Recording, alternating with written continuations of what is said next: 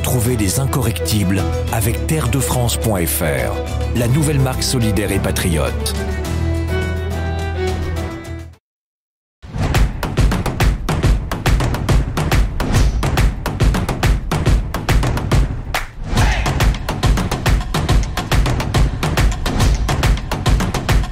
Bonsoir à tous, bienvenue dans ce nouveau numéro des Incorrectibles. Je suis ravi de vous retrouver. Un grand merci, je ne cesse de le dire chaque semaine, à vous qui nous regardez pour votre soutien sans faille et cette euh, fidélité qui nous touche vraiment euh, tous beaucoup là dans l'équipe. Ce dimanche, euh, je suis particulièrement fier puisque nous allons recevoir dans un instant un invité au parcours véritablement exceptionnel. Écoutez bien, il est ancien fusilier commando. Il a été victime d'un grave accident suite euh, à quoi il s'est retrouvé paraplégique à l'âge de 21 ans. Prisonnier de son corps et de ses douleurs, il pense à la mort comme seule porte de sortie jusqu'au jour où il croise la route d'un professeur qui lui parle pour la première fois de neurosciences. Il devient ainsi le premier Français à avoir été triplement implanté de neurostimulateurs médulaires. Il va nous dire de quoi il s'agit dans un instant.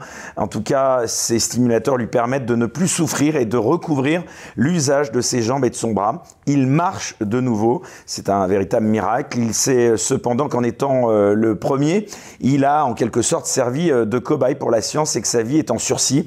Il est l'auteur d'un livre qui est sorti récemment aux éditions Max Milo, intitulé Lève-toi et marche, dans lequel il nous raconte euh, ainsi son combat pour sa survie, ses aspirations pour, je le cite, une vie normale. On est donc ravi de l'accueillir ce dimanche soir. Adrien Boquet, bonsoir. Bonsoir, merci beaucoup. Merci euh, beaucoup à vous euh, d'être venu spécialement euh, donc à Paris nous voir, puisque vous n'habitez pas à Paris, hein, on ne va pas dire où vous habitez, mais vous habitez dans le sud de la France, c'est ça on peut dire? Oui, un peu de soleil.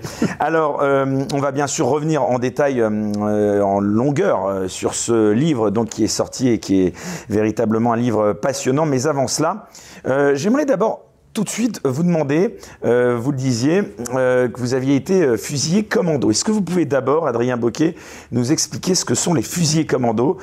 C'est une unité des commandos d'élite, on peut dire ça? Tout à fait. Donc c'est ce qu'on appelle souvent FS pour force spéciale. les unités de commando, donc vous en avez à la Marine nationale, quelques-unes à l'armée de l'air et à l'armée de terre, qui reforment un groupe, ce qu'on appelle le COS, le commandant des opérations spéciales. et ce sont, oui, tout à fait euh, donc des unités à part entière euh, qui sont euh, surtout principalement autonomes et qui font des missions qui peuvent être, qui peuvent être non conventionnelles ou conventionnelles.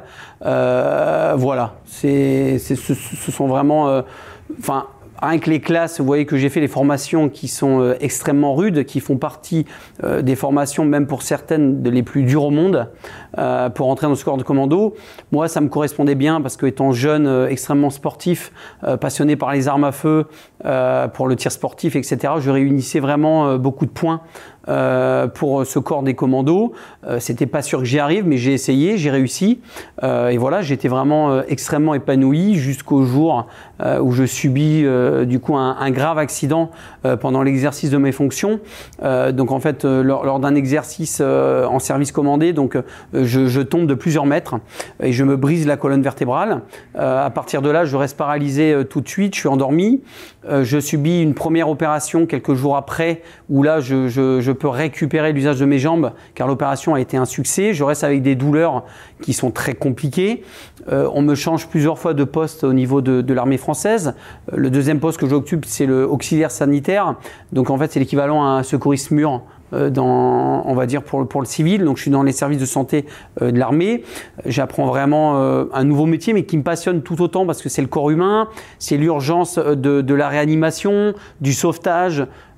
donc malgré que j'ai pris, on va dire, une première claque dès le début, euh, j'arrive vraiment à rebondir tout de suite. Et de toute façon, j'ai été formé pour rebondir euh, automatiquement. Et par ce biais-là, je me passionne vraiment énormément pour ce, deuxième euh, boulot. Et malheureusement, mon accident me rattrape, j'ai de graves complications, je subis une nouvelle fois euh, une deuxième et troisième opération de la colonne vertébrale. Et là, à partir de là, on m'annonce pour la deuxième fois que malheureusement, je suis inapte euh, à mon deuxième métier. Donc à partir de là, je suis mis en non-activité. On ne sait pas trop ce qu'on va faire de moi, si on me fait partir de l'armée ou pas. Et à partir de là, ben, on me propose un troisième euh, boulot au niveau de l'armée française. Donc là, c'est en, tant que, euh, en tant que magasinier aéronautique armement, rien à voir l'armement, donc un petit peu euh, en rapport avec mon, mon premier métier.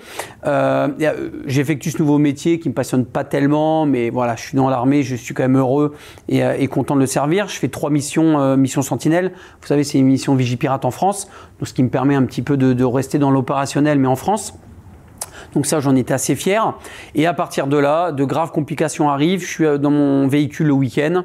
Et là, d'un seul coup, euh, une énorme douleur. Et je reste complètement paralysé. Et à partir de là, tout, tout démarre malheureusement. On m'endort dans la voiture, je suis envoyé à l'hôpital de Percy militaire à Paris, puis transféré au Val-de-Grâce à l'époque quand c'était ouvert. Euh, et là, à partir de là, je suis complètement paralysé. Euh, on voit que j'ai une compression de la moelle épinière, elle peut pas être opérable. Euh, donc là, on m'apprend à me sonder, etc., pour uriner et tout. Donc je passe vraiment du tout au tout. Je l'accepte pas. Je reste à peu près deux mois à l'hôpital du Val-de-Grâce et puis je suis envoyé à un hôpital militaire dans le sud de la France, dans un service spécialisé de réadaptation. J'accepte absolument pas ce qui m'arrive je pense plusieurs fois à la mort. Euh, je veux mettre fin à mes jours. Euh, je, souffre, énormément. Je suis paralysé. Je n'accepte pas ma situation. Euh, c'est très compliqué. Jusqu'au jour, par, on va dire, pour un rendez-vous lambda, je croise un médecin qui me parle de neurostimulation médulaire, de neurosciences. Ça m'intrigue. Je rentre le soir dans ma chambre et là, je vais voir sur Internet et je tombe vraiment sur, euh, sur des, reportages euh, sur des tétraplégies qui remarchent grâce à cette euh, technologie et euh, à, d'autres personnes qui ont des douleurs, leur douleur qui est diminuée. Je me dis c'est fantastique, il faut que je, il faut que, il faut que je trouve quelqu'un. J'arrive à trouver un neurochirurgien français euh, qui fait euh, apparemment cette, cette implantation-là. Du coup, j'arrive à prendre un rendez-vous avec ce médecin assez rapidement d'ailleurs, ce qui est rare. J'ai un rendez-vous et là, il a mon, mon, dossier médical, je suis toujours en fauteuil roulant, paralysé, il me dit, Monsieur Boquet, je pense que cette implantation, euh, on pourrait vous la faire pour diminuer les douleurs. Je me dis, bon, bah, c'est déjà ça. Déjà, si on peut m'arrêter la morphine, ça, sera déjà pas mal. Malheureusement, bah, à côté, vous avez tout un protocole euh, que met en place la sécurité sociale. La médecine de la douleur doit valider, un médecin psychiatre doit valider, euh, vous devez faire des tests neuro extrêmement poussés. Et une fois que tout ça est validé et vert, vous pouvez vous faire implanter. Bien heureusement, pour moi, tout est, tout est ouvert. Je revois le médecin, il décide de m'implanter. je me fais implanter. Et euh, à partir de là, au bout de 48-72 heures, mes douleurs sont diminuées de plus de 60%. Donc c'est une réussite au niveau douleur, je suis extrêmement content. On diminue les, dosages de morphine, je commence un petit peu à être un, peu moins titubé, à reprendre un petit peu, on va dire, ma concentration. Et juste après, malheureusement, enfin pas malheureusement, pardon, euh, heureusement, trois semaines après, je commence à ressentir donc l'épiderme de mes jambes, c'est-à-dire euh, le, le, ma peau. Je commence à ressentir le, la, la, la, sensibilité de, de, ma peau, puis après des sensations de brûlure, et après je commence à réussir à recontracter mon mollet, ma cuisse, etc. Donc c'est extraordinaire. Le médecin s'y attendait pas du tout, mais il me dit effectivement il y a quelques cas rares où ça marche au niveau fonctionnel et visiblement c'est votre cas. Donc à partir de là, je repars donc en rééducation pendant 11 mois intensifs et grâce à cette rééducation et rééducation intensive de 11 mois, euh, je réapprends totalement à marcher euh, et à récupérer l'usage de mes jambes. Et à partir de là, je tiens bien à préciser que sans cette rééducation intensive de 11 mois, je n'aurais jamais pu récupérer euh, autant et aussi bien euh, la marche. Donc je pense que euh, même si vous avez une récupération grâce à cette technologie, si vous ne combinez pas à côté de cette rééducation, vous n'avez pas beaucoup de chances de récupérer ou très peu. Du coup, à partir de là, ben, je remarche, ça va mieux, mes douleurs sont diminuées. Euh, je décide donc de créer une association quelques mois après qui s'appelle Engines pour justement faire connaître cette euh, technologie parce que je me dis c'est pas possible. Comment ça se fait qu'on n'en parle pas alors que ça marche pour les douleurs et tout et qu'elle est prise en charge à 100% par la sécurité sociale? C'est ça qui est extrêmement grave. Ça fait 8 ans que cette technologie existe, on n'en parle pas. Et je vous donne un exemple moi-même. Pendant mon milieu hospitalier, j'ai connu deux personnes qui se sont suicidées à cause de leur douleur. Donc moi je me dis mais si on les avait implantés, ils se seraient sûrement pas suicidés quoi. Donc c'est à partir de là je me suis dit c'est plus possible quoi. Il faut il faut faire connaître cette implantation là. Si ça peut éviter à des gens de se donner la mort, euh, il faut qu'on la fasse connaître, surtout qu'elle est mise en place. Donc j'ai créé cette association à la base pour ça. Quelques temps après, un an et demi, malheureusement, mes, mes complications me rattrapent.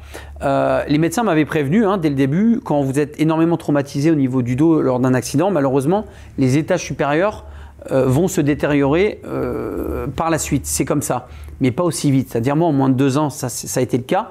Donc, au niveau cervico-thoracique je commence à souffrir au niveau cervical thoracique, au niveau de mon bras, je commence à avoir du mal à serrer mon poing et tout, euh, jusqu'à vraiment avoir une douleur tellement intense qu'on remet la morphine et on augmente la dose de morphine à cause de ces douleurs-là. Malheureusement, la douleur augmente tellement que je fais des examens très, très poussés et on s'aperçoit donc que j'ai une double hernie compressive au niveau de mon bras et que si on ne m'opère pas, je perds mon bras. Je me dis, c'est pas possible. J'avais mes jambes, je m'en sors, maintenant je vais perdre mon bras. Donc je, subis, je ne sais pas si vous voyez, j'ai une grande, une grande cicatrice au niveau de mon cou.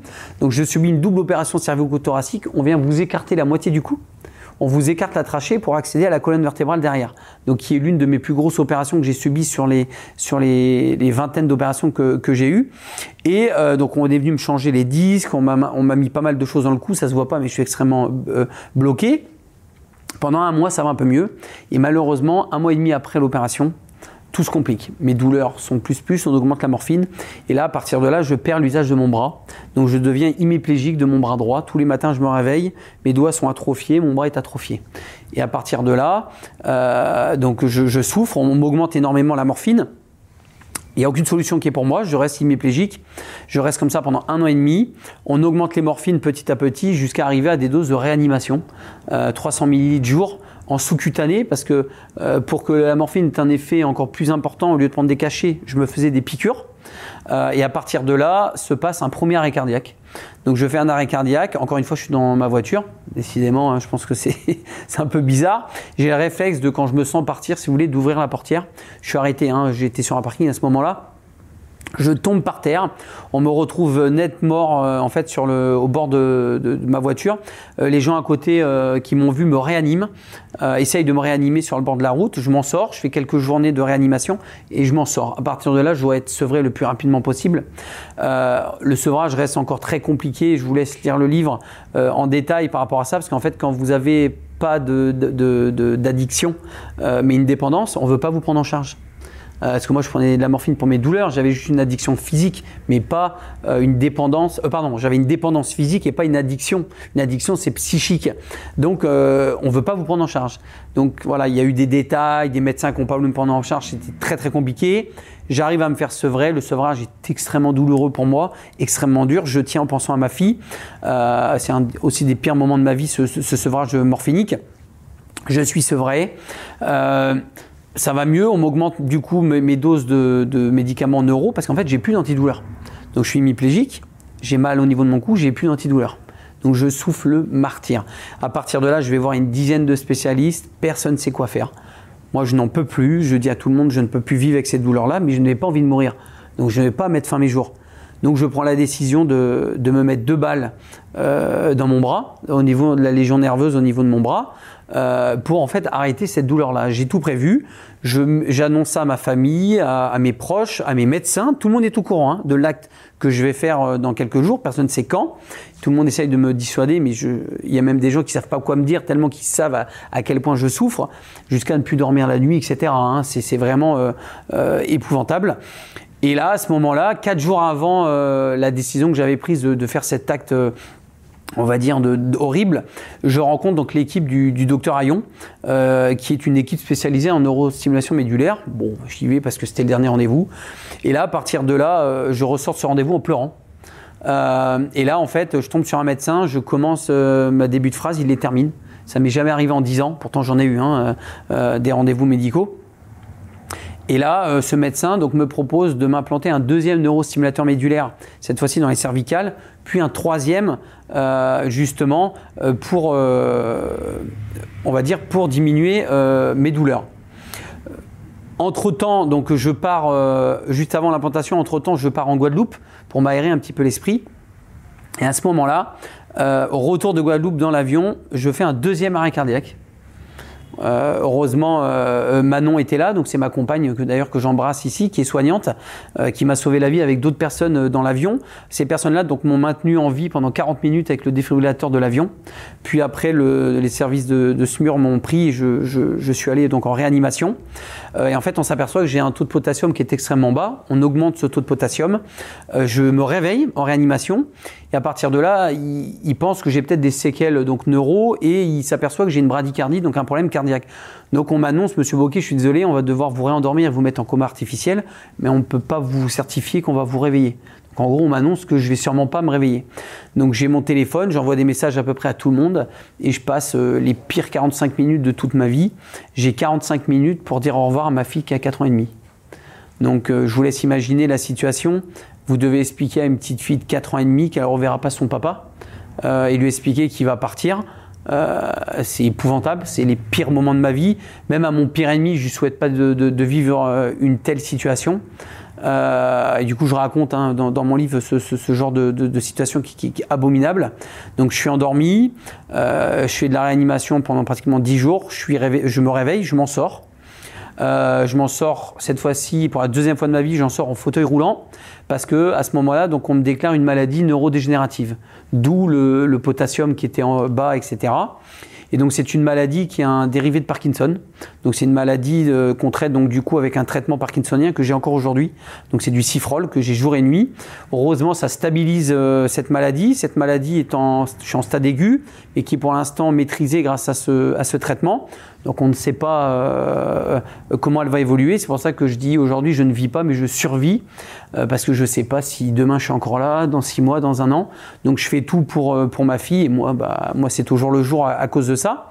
Et donc j'en sors en fauteuil roulant. Je suis en fauteuil roulant donc pendant un moment. Je vais me faire implanter grâce donc à ce, docteur Ayon. Je me fais implanter, l'implantation se passe très bien. C'est pareil, hein, c'est donc principalement pour euh, la deuxième cervicale pour diminuer mes douleurs. Mais lui, là par contre, lui a une expérience haute de la neurostimulation par rapport à, mes, à, mon, perte, à ma perte de bras qui est assez, euh, on va dire, soudaine et, nouvelle. Il me dit il y a de la chance qu'on arrive à interférer et que vous puissiez récupérer votre bras. Donc là, c'était quand même euh, plus précis euh, que la première fois au niveau de mes jambes. Et donc là, effectivement, donc au bout de 48 heures, mes douleurs sont diminuées tout de suite, depuis de 70% pour moi, c'est vraiment extraordinaire, comme une piqûre de jouvence. je souffre depuis, à l'agonie depuis un an, un an et demi. Et là, je suis enfin soulagé de mon bras et de, et de mon dos, c'est extraordinaire. Et euh, au bout du deuxième matin, je me réveille et mon bras n'est plus atrophié. Donc au bout de 48 heures, effectivement, la neurostimulation médulaire, ces courants électriques viennent euh, interférer donc, dans cette information qui était erronée.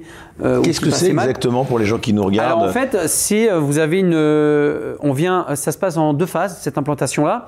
On vient vous implanter une petite barrette, une petite barrette d'implant directement sur la moelle épinière, au niveau où vous avez votre problème, euh, et c'est relié donc à un petit générateur, le petit générateur qui est greffé sous ma peau. Euh, c'est comme un gros pacemaker x4 euh, c'est une grosse pile et qui est reliée donc directement sur ces petites barrettes. Et en fait, ça vient euh, générer des impulsions électriques continues ou séquencées qu'on vient régler. Euh, j'ai une petite télécommande de contrôle que j'ai toujours avec moi dans mon sac. Je peux régler l'intensité, donc je peux augmenter ou diminuer l'intensité. Par exemple, si j'ai mal en faisant quelque chose, bah, je peux tout de suite augmenter l'intensité et hop, ça va me soulager tout de suite. Donc c'est vraiment une technologie qui est, qui est, qui est, euh, qui est vraiment euh, au point. Mais qui est faite pour lutter contre la douleur initialement. À la base, voilà, initialement, ça vient interférer dans l'information de la douleur.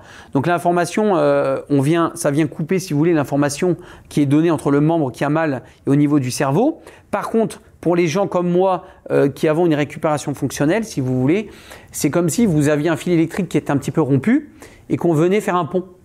Et bien grâce à ce pont-là, les informations repassent correctement. Donc grâce à cette neurostimulation médulaire, les informations euh, pour le, la récupération, euh, récupération moteur repassent correctement. Donc l'information qui est donnée au cerveau de contracter le muscle ou de bouger le membre repasse. Donc c'est grâce à cette neurostimulation qui est vraiment, c'est des petits filets hein, électriques. Euh, si vous voulez, au niveau de la moelle épinière, vous avez plein de, comme de petits filaments où justement toutes ces informations euh, nerveuses, électriques, hein, ce sont des informations électriques, hein, entre votre cerveau, tout passe par la moelle épinière et donne des, des micro-informations euh, par pulsion électrique par votre cerveau et qui vient générer je bouge mon doigt, je bouge mon bras, etc. Et en fait, cette neurostimulation, on vient interférer ou euh, accentuer euh, l'information qui ne passe plus ou qui passe mal. Voilà pour euh, schématiser vraiment la neurostimulation médulaire. Et en premier plan, donc ça se passe en deux opérations. La première implantation, on vient vous implanter donc ces plots. On vous réveille pendant l'implantation et on parce qu'en fait ils ont besoin de votre participation pour bien loger la petite barrette d'implant. Après, vous en ressortez avec un fil qui sort de votre corps qui est sur un gros générateur extérieur. Pourquoi? Tout simplement parce que pendant 10 jours, on doit voir que votre corps ne rejette pas euh, l'implant pour voir que c'est l'anti-rejet. quoi. Et si pendant les 10 jours tout se passe bien, vous repassez au bloc, cette fois-ci en ambulatoire, et on vous implante cette fois-ci le générateur définitif sous la peau. Euh, et vous pouvez vivre, voilà, il euh, n'y a rien qui dépasse, il n'y a rien qui sort, tout à fait normalement. Donc moi, c'est ça voilà, qu'on m'a implanté une fois. Pour la deuxième fois, la deuxième fois, j'arrive donc du coup à récupérer. Je suis toujours en fauteuil roulant, je récupère mon bras, mes douleurs sont diminuées, mais je suis toujours en fauteuil. On m'implante un troisième neurostimulateur médulaire un mois après, donc je deviens euh, le tout premier français triplement implanté d'un neurostimulateur médulaire. Ça ne s'est jamais fait, donc c'est une prouesse. L'équipe du docteur Ayon arrive à faire cette prouesse. Et grâce à ce troisième neurostimulateur médulaire, ça vient donc, euh, on va dire, booster les deux autres, mais surtout diminuer mes douleurs névralgiques que ma maladie me procurait. Donc grâce à, cette diminution de douleurs qui étaient des douleurs névralgiques à cause de cette maladie neuro, je peux donc diminuer mes douleurs euh, neuro tout de suite et au bout de trois semaines, même à les arrêter complètement. Et donc grâce à cet arrêt de, médicaments euh, neuro, j'arrive à sortir pour la deuxième fois de ma vie du fauteuil roulant. Je le répète pour la deuxième fois, j'y étais, mais à cause de ma maladie, pas parce que j'étais paralysé des jambes. Et que je, mes jambes ne me tenaient plus, je n'avais plus d'équipe, etc. Et grâce à l'arrêt de ces traitements extrêmement lourds, j'ai pu ressortir de mon fauteuil roulant euh, pour la deuxième fois. Et donc, je deviens le premier triple implanté et d'avoir récupéré membre inférieur et membre supérieur donc euh, en même temps. Euh, donc ça a vraiment été une prouesse totale pour l'équipe du docteur Ayon. Et c'est pour ça qu'avec mon association et l'IRME, actuellement l'IRME c'est l'Institut de recherche de la moelle épinière, on est, en, on est en train de mettre sur pied donc une étude de recherche scientifique qui va débuter cet été et début septembre où on va implanter cette fois-ci une vingtaine de patients qui sont paralysés et on va les implanter pour qu'ils puissent remarcher. Et nous, notre but, c'est que l'État français puisse déjà parce qu'il y a une lueur d'espoir exceptionnelle avec votre pour cas. Pour l'instant, vous ne pouvez pas vous faire implanter pour récupérer la marche. C'est que pour la douleur. Et ceux qui ont un petit peu de chance, qui sont à 30%, qui est équivalent à 30%, ont une récupération comme moi. Nous, ce qu'on veut, c'est que ces médecins qui implantent pour la douleur puissent avoir l'autorisation d'implanter aussi pour la récupération fonctionnelle. C'est super important. Et on, a estimé quand même à, sur, sur tous les paralysés de France ou, ou euh, euh, hémiplégiques, etc., on a plus de 30% de chances euh, d'avoir une récupération ce qui est énorme. Ça ferait 3 personnes sur 10 qui pourraient récupérer un membre paralysé, ce qui est énorme. Et attention, je le répète, euh, on va implanter, mais à côté de ça, on va aussi rééduquer. Parce que si vous n'avez pas la rééducation et réadaptation à côté, ce n'est pas possible. Donc nous, on va implanter ces 20 personnes et leur proposer à côté 18 mois de rééducation et de réadaptation. Et on voudrait, si vous voulez, par ces résultats, que l'État, derrière, embroche le pas euh, vous avez compris, pour permettre à tous les gens qui nous regardent aujourd'hui, euh, qui ont un déficit, de pouvoir faire ça. Oui, parce que ces techniques, pardon de vous interrompre, ne sont pas remboursées pour la plupart euh, donc par la sécurité sociale. Alors, si, combat. que pour la douleur. Que pour la douleur. Voilà. Sinon, pour remarcher, il faut payer de votre poche et principalement aller à l'étranger, même pour vous faire implanter. Et pourquoi ça n'est pas ça d'après vous, alors que quand on voit que les choses futiles le sont, c'est inimaginable. Surtout que l'implantation coûte entre 30 et 50 000 euros c'est pas cher quand vous voyez combien coûte un paraplégique euh, par an. Je vous donne un exemple, euh, un paraplégique qui se sonde, donc au niveau urinaire, une sonde urinaire coûte entre 10 et 16 euros par sonde. Une personne peut se sonder jusqu'à 6 fois par jour. Vous rajoutez un fauteuil roulant manuel qui coûte entre 3 et 8 000 euros, euh, le RSA, la AH, tous les compléments, les soins médicaux, infirmiers, rééducation, on en est sur des chiffres de millions, des millions d'euros. Alors que en mettant juste 40 000 euros, vous faites remarcher quelqu'un qui va vous faire économiser des millions d'euros à côté. Et le problème, c'est qu'on ne réfléchit que sur un quinquennat et pas sur plus loin. C'est-à-dire, même pas un quinquennat. C'est-à-dire que vous, quand on pose la question à la Sécu, la Sécu va réfléchir sur 3-4 ans max. Il faut réfléchir beaucoup plus loin. Et si vous réfléchissez sur beaucoup plus haut, bah vous voyez qu'en fait, on peut gagner, économiser énormément à la Sécu. Et sauf qu'il y a un deuxième problème et qui est beaucoup plus important, c'est les lobbies euh, paramédical. L'handicapé rapporte énormément d'argent, des milliards d'euros. Je vous donne un exemple, j'ai été reçu deux fois par Madame la ministre Sophie Cluzel. À chaque fois que je suis médiatisé, je suis reçu. Et après, derrière, plus rien. Donc d'ailleurs, je tiens à vous le dire ici parce que j'en avais pas ce beaucoup nouveau parlé. gouvernement, vous avez plus d'espoir? C'était le même. euh, Enfin, c'était euh, Emmanuel Macron aussi l'année dernière. Donc. Voilà, hein, vous, vous faites votre supposition euh, qui est la même. On verra si, euh, si le, le- le gouvernement, on va dire, du handicap et de la santé change, peut-être. Mais en tout cas, celui qui était l'année dernière n'a fait strictement rien pour la On n'a neurostimulation jamais eu le sentiment que c'était un combat euh, prioritaire hein, ces dernières années, la lutte Ah, le handicap, tout, on n'en en parle pas. les- Je suis d'accord les avec vous. maladies et le handicap. Exactement. Pourtant, là, on a une technologie qui est là, qui est mise en place, qui fait remarcher et récupérer des membres. Et c'est pas grave. On préfère les gens se, suicider. Parce qu'il y a aussi ça. hein. On a plus de 300, 300 personnes qui se donnent la mort tous les ans à cause de leur douleur. Alors qu'on pourrait les implanter. Oh, c'est euh, limite si on m'a dit c'est pas très grave. Bon, bah alors on laisse ces 300 personnes se tuer et toutes les familles à côté. Première chose. Deuxième chose, je leur dis mais pourquoi euh, vous n'ouvrez pas cette technologie à la récupération fonctionnelle? Il y a mes résultats, mais il n'y a pas que mes résultats. Je ne suis pas le seul dans le monde à avoir une récupération fonctionnelle grâce à ça. Il y en a plein. Vous regardez le professeur Courtine en Suisse, euh, aux États-Unis, il y a plein de résultats, etc. Oh, c'est pas très grave. Et en fait, quand on va creuser, on va creuser, ben on s'aperçoit que les lobbies médicaux payent énormément de taxes à l'État. Et on va vous, vous allez me dire, oui, mais l'État rembourse. Non, non, non. Un fauteuil roulant est remboursé à hauteur de 30%.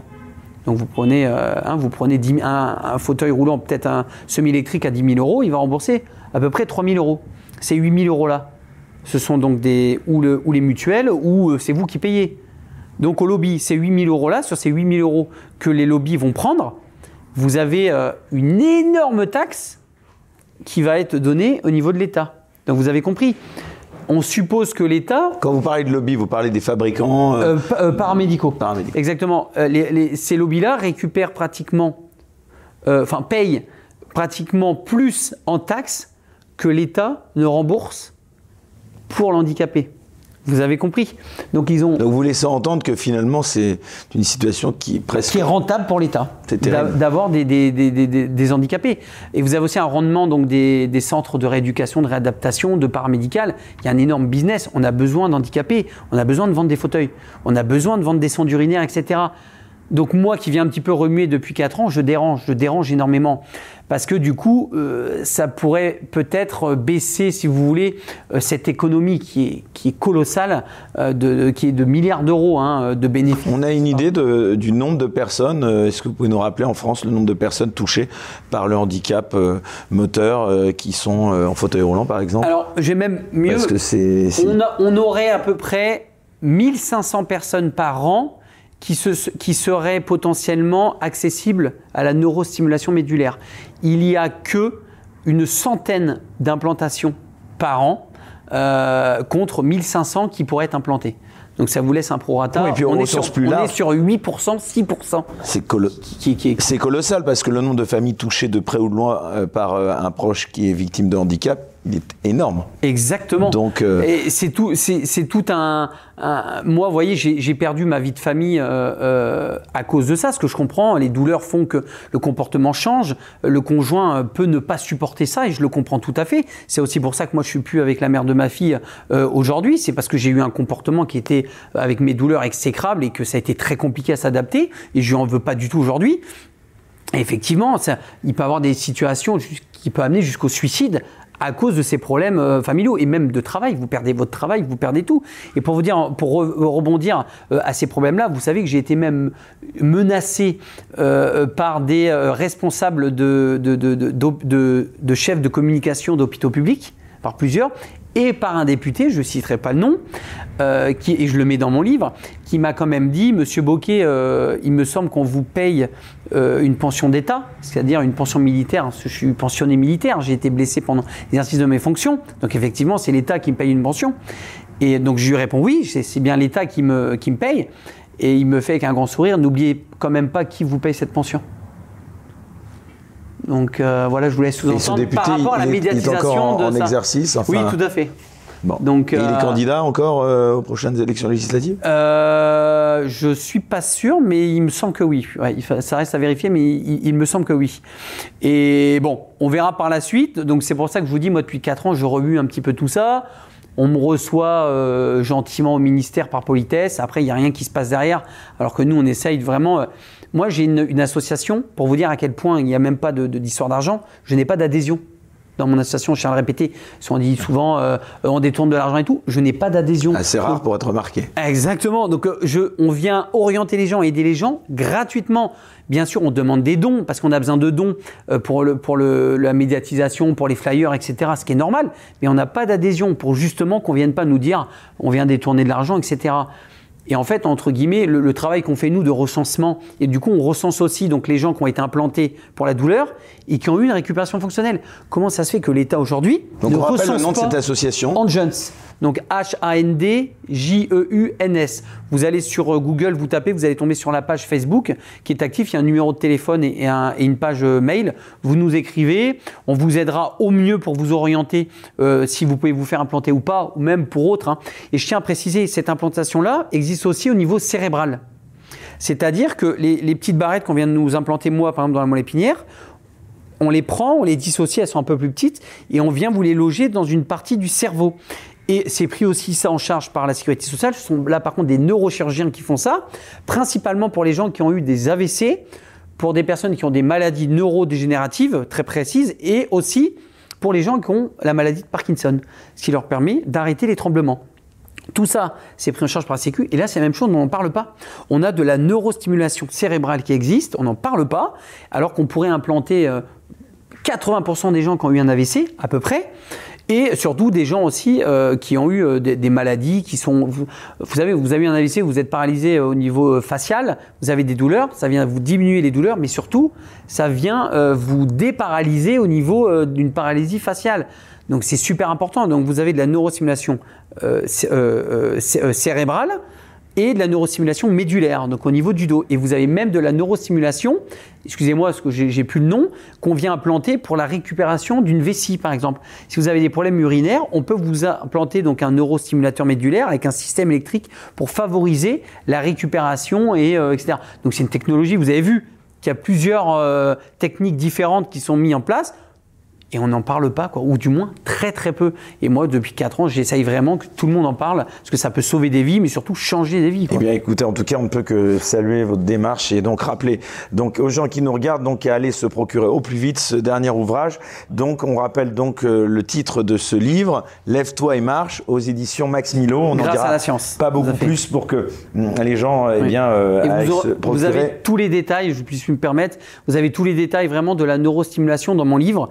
Euh, qui peut l'avoir, comment, pourquoi Voilà, vous avez vraiment tous ces détails-là, parce que même des médecins hein, nous appellent pour, euh, pour avoir euh, des renseignements sur ça. Alors que bon, c'est le boulot de la Sécu, mais c'est notre association qui, qui faisons ça. Donc même j'appelle à tous les kinés, les médecins justement qui veulent avoir tous ces renseignements-là. Tout est marqué dans mon livre, ou sinon vous appelez l'association.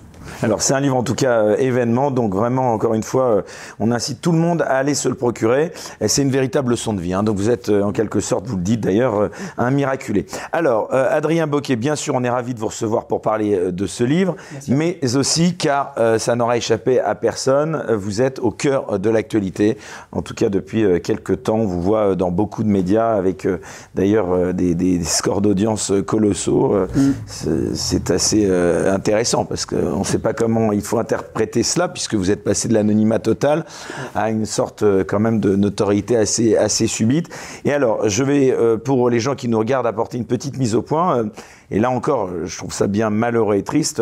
À l'heure où cette émission est diffusée, nous ne sommes plus dans le lieu donc euh, où je vous interviewe, puisque pour des raisons de sécurité, nous avons euh, enregistré juste avant sa diffusion euh, cette émission. Alors pourquoi Vous allez nous le dire, et c'est assez édifiant. Je crois que c'est d'ailleurs la, première fois que vous allez nous le dire. vous aviez donc, on va le rappeler, récemment fait un voyage en Ukraine pour voir de vos propres yeux la réalité du conflit. On peut dire, euh, russo-ukrainien. Alors tout d'abord, vous m'avez dit quelque chose donc d'édifiant qui a donc euh, obligé à ce que nous et toute l'équipe qui nous entoure enregistrions cette émission euh, donc avant sa diffusion. Vous êtes aujourd'hui menacé de mort. Oui. Et vous demandez même une protection, c'est ça Tout à fait. Alors, depuis plusieurs jours, je suis donc réellement menacé de mort sévèrement, jour et nuit. Euh, je reçois euh, donc des appels, des messages. Euh, on a même, comment dire, me, menacer, personnellement de, de, venir à moi. De y compris des proches de votre famille. Et des proches de ma famille aussi également. Euh, c'est pour cela que euh, mes avocats donc se sont saisis tout de suite de ces menaces et donc m'ont demandé au parquet le plus rapidement possible. Donc suffisamment précise en tout cas pour Exactement. les prendre au sérieux. Voilà, il y, avait euh, des, preuves accablantes et assez suffisantes. Vous savez d'où elles viennent D'où elles viendraient? Alors j'ai des numéros extérieurs, des numéros masqués, des numéros en France qui viennent me menacer. Donc ça reste quand même compliqué. C'est bien sûr en lien avec les déclarations et mon témoignage. Donc visiblement pour le fait d'avoir dit la vérité, d'avoir relater les faits que j'ai vus, je suis menacé de mort. Donc là, je suis vraiment menacé euh, au, jour où je vous parle euh, réellement. Euh, il n'y a toujours pas de mesure qui a, été mise pour, pour cette protection. Je vous dis sincèrement, j'ai peur. Hein j'ai peur, euh, j'ai peur pour moi-même. J'espère que le, les autorités euh, vont, faire ce qu'il faut. Euh, et c'est pour cela que maintenant, effectivement, comme je vous l'ai annoncé, on ne peut plus annoncer où je vais quand je suis interviewé, etc., par mesure de, sécurité, car les menaces sont vraiment beaucoup trop importantes actuellement. Alors, est-ce que vous pouvez rappeler pour les gens qui nous regardent d'abord quelles sont, on va dire, les atrocités que vous avez vues Qu'est-ce que vous avez vu en Ukraine qu'on ne voit pas dans les médias dits mainstream apparemment, voilà, c'est ça qui est à l'origine c'est ce témoignage qui est à l'origine euh, de ces réactions. Donc, euh. tout, tout, à fait. Donc moi, en fait, à la base, je suis allé en... Vous êtes parti combien de temps d'abord? Je suis parti donc début avril, donc dès le 2 avril, et j'y suis resté à peu près 15 jours. donc en Ukraine, donc pour des missions humanitaires médicales, principalement pour des convois médicaux, c'est-à-dire qu'on récupérait donc du matériel médical d'urgence et on venait euh, apporter donc ces médicaments et ce matériel euh, dans des hôpitaux précaires, des centres médicaux d'urgence, euh, ça, pouvait être pour des réfugiés ou pour des civils au niveau de Kiev. On a commencé au niveau donc, enfin, on a commencé directement au niveau de Kiev et aux alentours de Boutcha et au niveau d'Alviv. Donc on faisait les allers-retours entre Kiev, Boutcha et Alviv. et en fait, si vous voulez, par la force des choses, on a fait aussi des orphelinats parce qu'il y avait des orphelinats qui avaient besoin de matériel et médicaments pour les enfants. D'ailleurs, c'est ce qui m'avait euh, vachement touché. Et ce que je tiens aussi à préciser, c'est que au début, euh, j'avais refusé d'y aller pour, euh, parce que je trouvais que c'était trop dangereux. Et j'avais des collègues qui étaient déjà sur place et qui demandaient que je vienne, parce que j'ai été auxiliaire sanitaire, hein, comme je l'ai rappelé tout à l'heure, donc j'ai quand même des, certaines facultés et qualités paramédicales que je pouvais mettre en œuvre là-bas.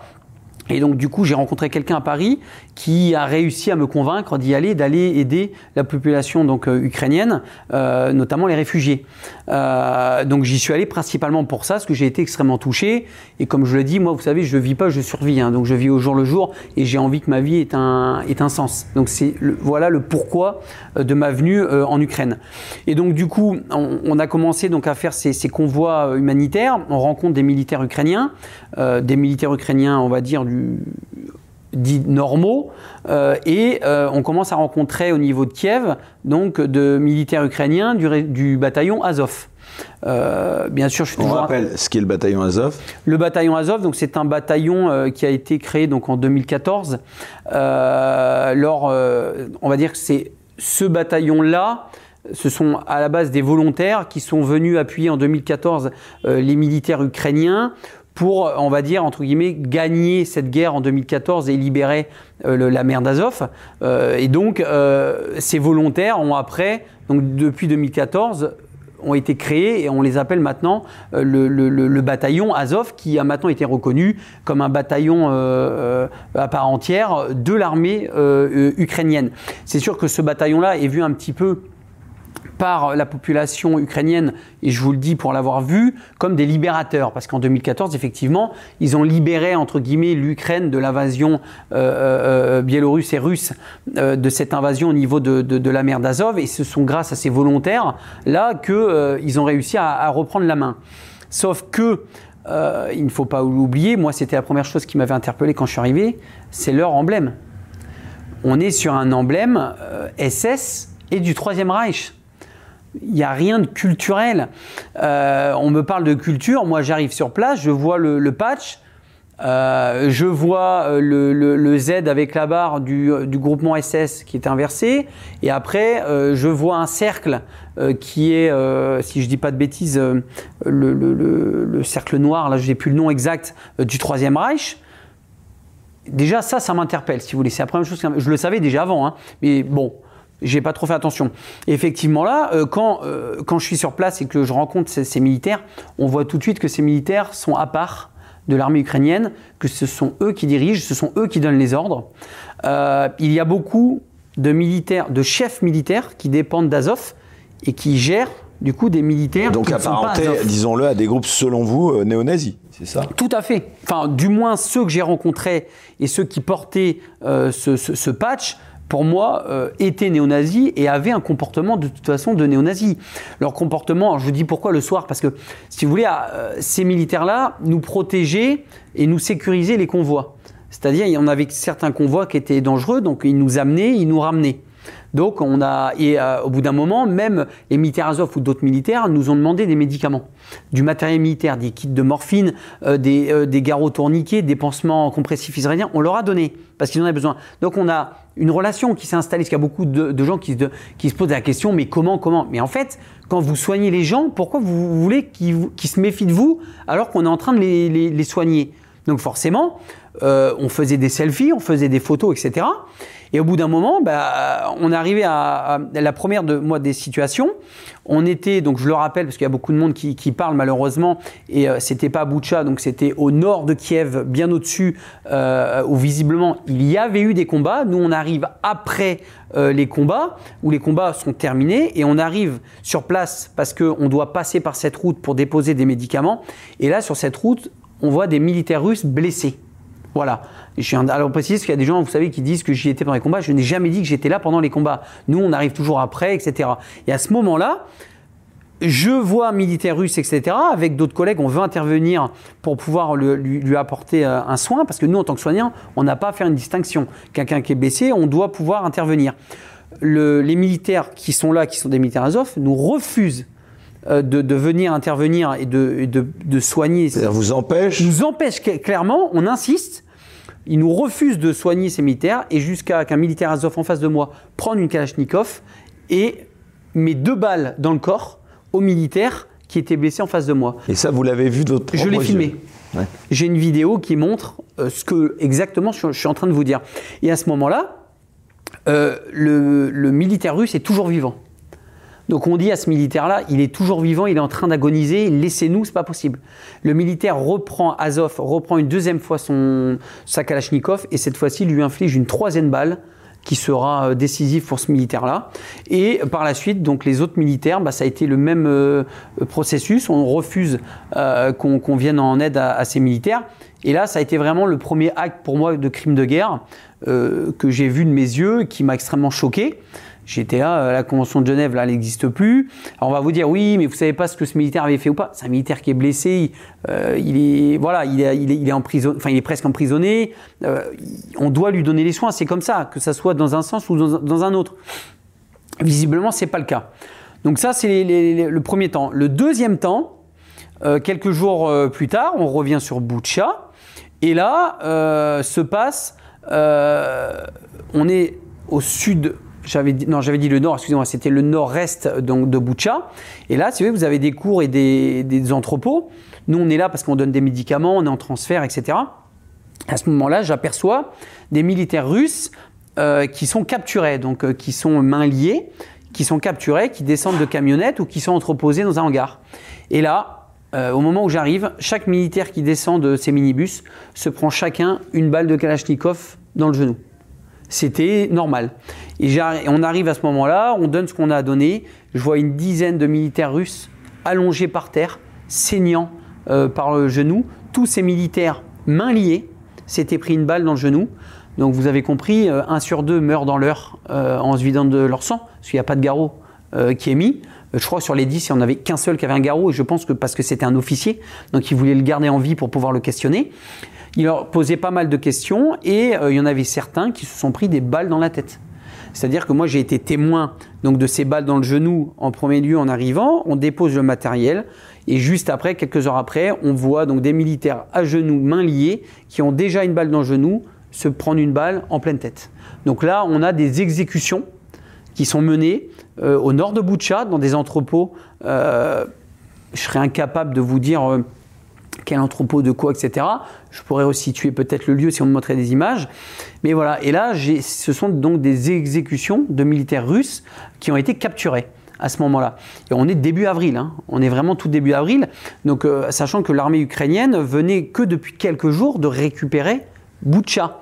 Donc ces militaires-là, est-ce que c'était des militaires qui avaient fait la guerre de Boutcha ou qui venaient du Donbass? J'en ai aucune idée. Parce qu'on s'est posé beaucoup de questions pour ces militaires-là. Je ne saurais pas vous dire, ces militaires russes, euh, où est-ce qu'ils ont été capturés je ne sais pas si c'est par rapport à Boutcha et euh, qu'ils ont été gardés pendant quelques jours et après, j'en ai aucune idée. Ça, après, c'est la, voilà, hein, on, part très loin. Et après, euh, on continue, etc. Et j'arrive donc du coup à récupérer certaines vidéos par des militaires ukrainiens je, je garderai euh, comment j'ai voilà les sources euh, pour le pour le, le enfin pour les dépositions pardon, excusez-moi de vous interrompre. Ici Adrien Boquet mais en effet euh, bon les sous-entendus et, et, ce que vous dites c'est quand même édifiant. Donc tout d'abord selon vous donc si je dois un peu résumer ce que vous venez de dire on pourrait dire qu'il n'y aurait pas que des gentils et des méchants comme certains médias le disent d'un côté et de l'autre mais qu'il y aurait dans les deux camps d'effroyables atrocités qui seraient commises. Ça c'est le premier point, si je comprends bien ce que vous venez de me dire. Et d'autre part, euh, bah, en revenant à ce que vous me disiez juste avant, euh, vous laisseriez donc euh, penser que donc l'Europe et donc nos alliés, donc aujourd'hui, nous-mêmes livrerions des armes à ce qu'on pourrait qualifier de gens qui sont des néo-nazis, c'est ça? Exactement. Mais en fait, si vous voulez, alors quand je pourquoi je vous dis ça? Pardon, je termine juste cette question et après je vous laisse répondre. D'abord, beaucoup de gens qui nous regardent, et euh, évidemment que cette émission ne soit diffusée, on a reçu beaucoup de messages. J'ai envie de vous demander, vous, d'où vous venez, camarades? Est-ce que vous n'avez pas de lien avec la Russie, puisqu'on peut avoir l'impression, en vous écoutant, que vous n'êtes peut-être pas tout à fait objectif? Est-ce que vous pouvez ici solennellement euh, bah, nous dire un peu ce qu'il en est? Vous n'avez aucun lien, vous n'êtes instrumentalisé par personne euh? Absolument pas, et je suis surtout payé par personne. Parce que vous avez dû voir dans les commentaires, tous les gens disent euh, euh, je suis de la propagande russe, je suis payé par les Russes. Je suis payé par personne. On ne m'a jamais payé pour dire ça. Et je tiens quand même à vous signaler que j'ai des vidéos en ma possession.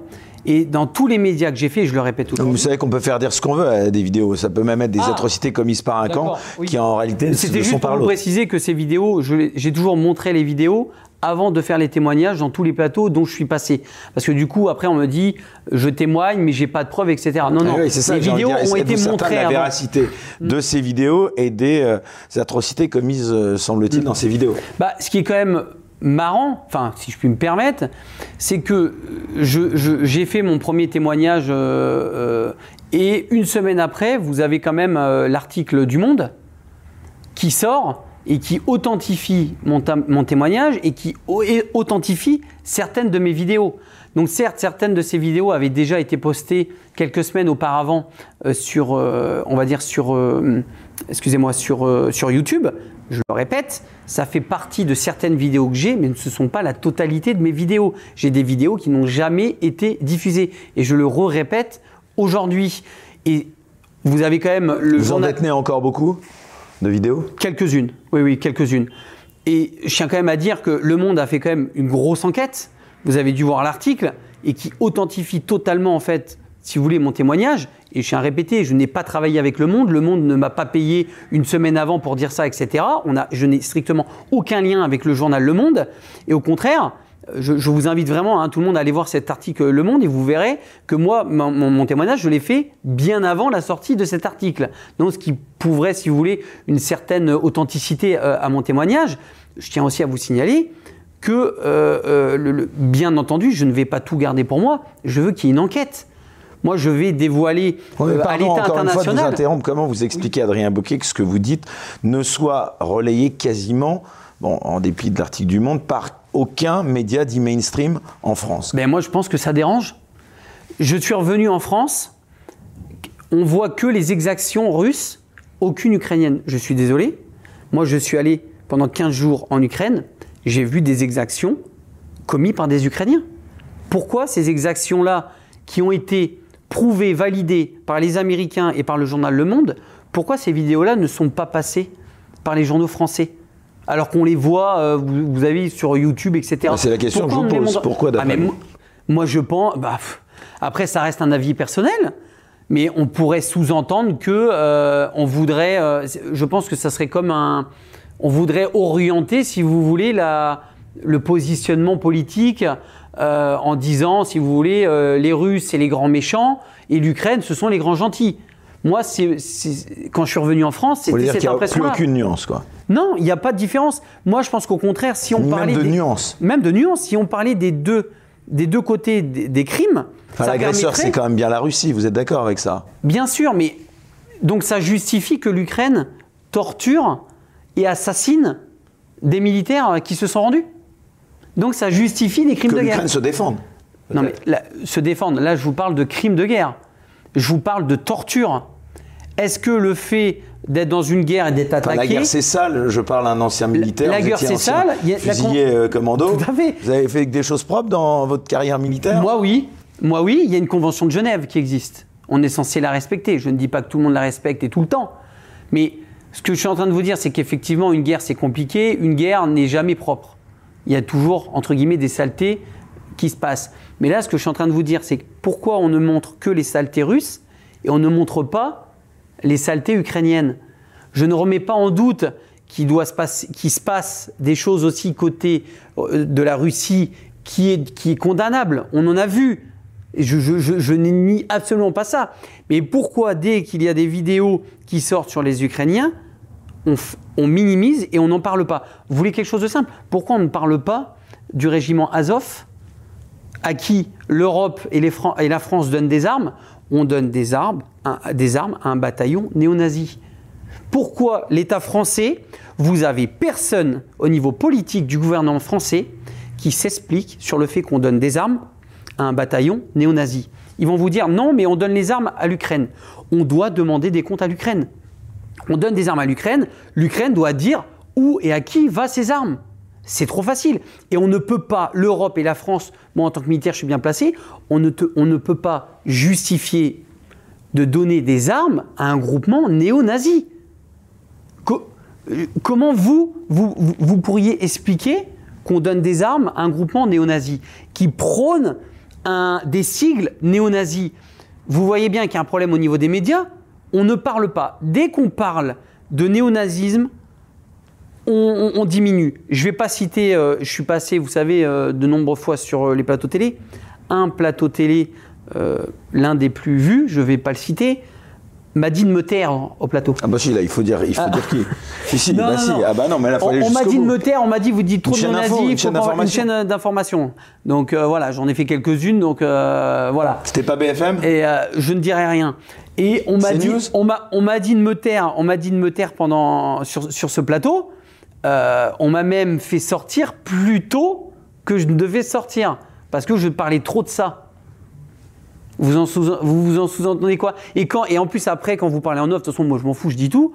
Euh, non, mais quand- là, là, non, mais là, vous Ah, en dites pas assez. euh, Bah, si. C'est une chaîne d'information, il faut la citer. Si c'est une chaîne d'information euh, qui a Non, parce sur que rue. j'ai- après, je pourrais être poursuivi pour diffamation ou autre, parce que ce que je suis en train de vous dire là, ça reste. euh, C'est une émission du matin avec beaucoup de chroniqueurs, c'est ça? Euh, C'est une émission d'information, l'une des plus grosses euh, euh, de France. Je peux pas vous dire, parce que vous savez très bien qu'on peut me tomber dessus derrière pour diffamation. Je peux pas vous prouver qu'on m'a sorti du plateau avant, etc.